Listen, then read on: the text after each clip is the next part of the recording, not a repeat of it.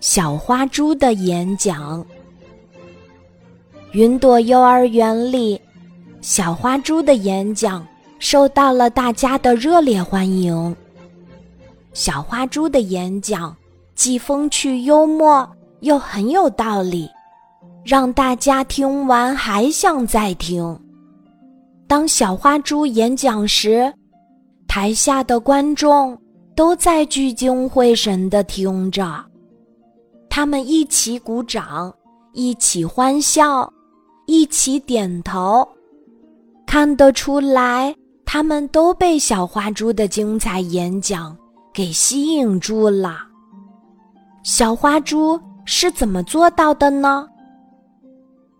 格林小熊问：“小花猪。”你演讲的那么好，可以把秘诀分享给大家吗？小花猪认真想了想，然后微笑着说：“那我下次演讲的主题就是怎样准备精彩的演讲吧。”你瞧，小花猪多厉害，他又想到了一个新的演讲话题。光听这个名字。到场的观众又会把演讲教室挤得满满的。盼着盼着，小花猪给大家演讲的日子终于到了。为了准备这次演讲，小花猪还带了自己的好朋友来到了演讲的舞台。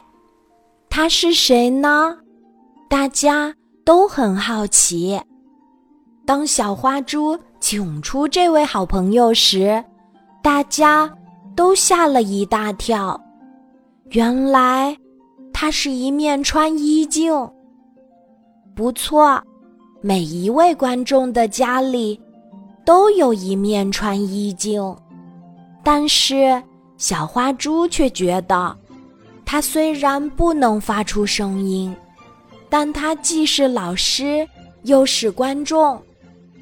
当小花猪介绍到这里时，大家都很好奇，这面普普通通的穿衣镜到底是怎么当老师和观众的。小花猪说：“当我在家准备演讲时，我会搬来很多很多资料，把里面有趣的内容念给穿衣镜听。”当我读这些内容笑得合不拢嘴时，我会抬头看看穿衣镜，镜子里的小花猪就是我最好的观众。他笑得是否开心，我一眼就能看出来。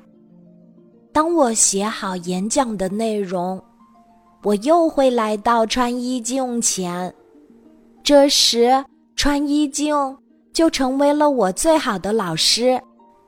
我对着他做练习，一遍一遍又一遍，他总是耐心的听着，而且还会直接反馈给我哪里做的不好，哪里需要修改。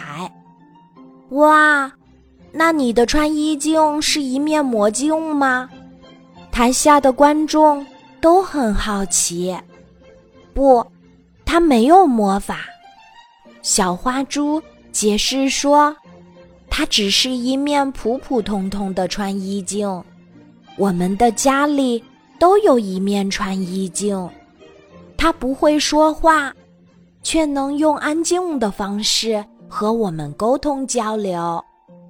当我遇到困难时，镜子里的我好像在给我加油。”当我遇到烦恼时，镜子里的我会陪我一起想办法；当我难过时，镜子里的我会陪我一起流泪。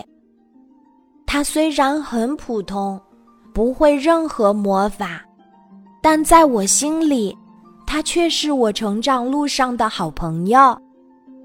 我的每一个进步，它都为我开心。小花猪的演讲又一次赢得了大家的肯定。台下的掌声响起，小花猪特别开心，他忍不住看了看穿衣镜中的自己，那快乐的瞬间一定要和好朋友一起分享。